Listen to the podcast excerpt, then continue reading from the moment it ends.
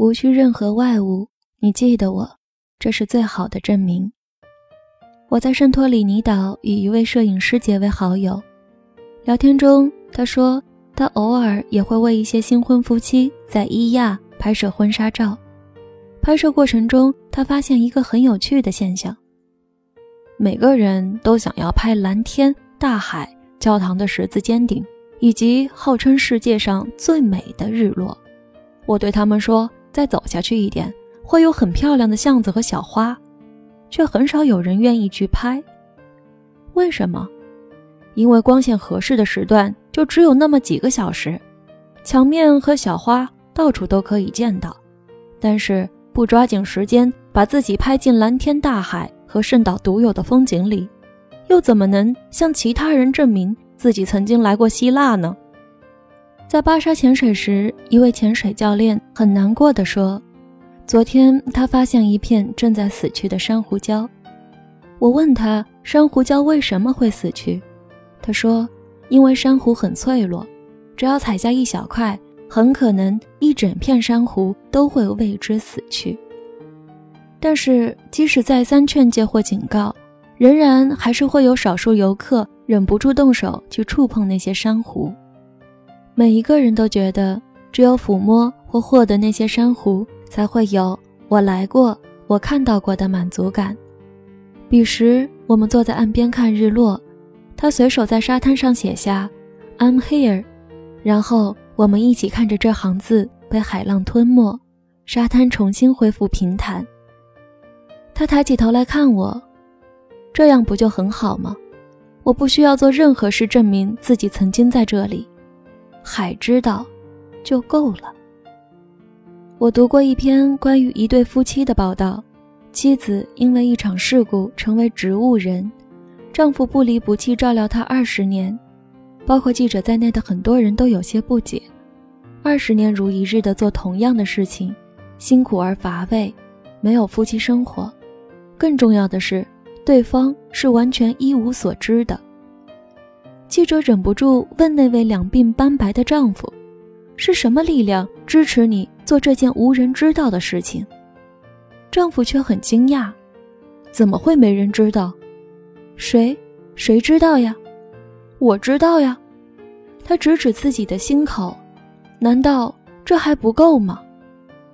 我听过很多类似的话，我要让某某知道，我要让他们知道，我要让全世界知道，然而却都没有这样一句“海知道”和“我知道”来的令人动容。经历藏于心底，任何时候拿出回味，依然历久弥新。反倒是那些刻意留下的印记，无非在风雨中变得沧桑斑驳，直至脱落。做的过分者还要被后来者唾骂，如同前些日子被媒体大肆报道的埃及神庙被中国男孩刻字一事。之所以全民义愤，也无非是因为都有着类似经历。当自己风尘仆仆，怀着神圣的心态来到那片梦寐以求的风景中时，却只能眼见。被来过者亵渎的残破不堪，那种刺激与愤慨，人人感同身受而已。其实那位男孩大约也只是在当下，急切渴望证明自己曾经出现在古迹面前，用不正确的方式寻找存在感罢了。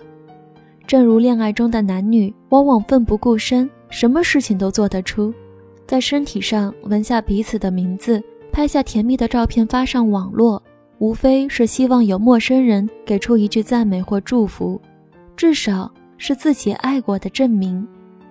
结果往往大失所望，除了少数亲友之外，似乎并没有太多人在乎。更要命的是，一旦失去了爱，所有的证明都成为了负担。当初纹身疼得要死，除了换来现任男友追问这是纹给谁的，毫无其他作用。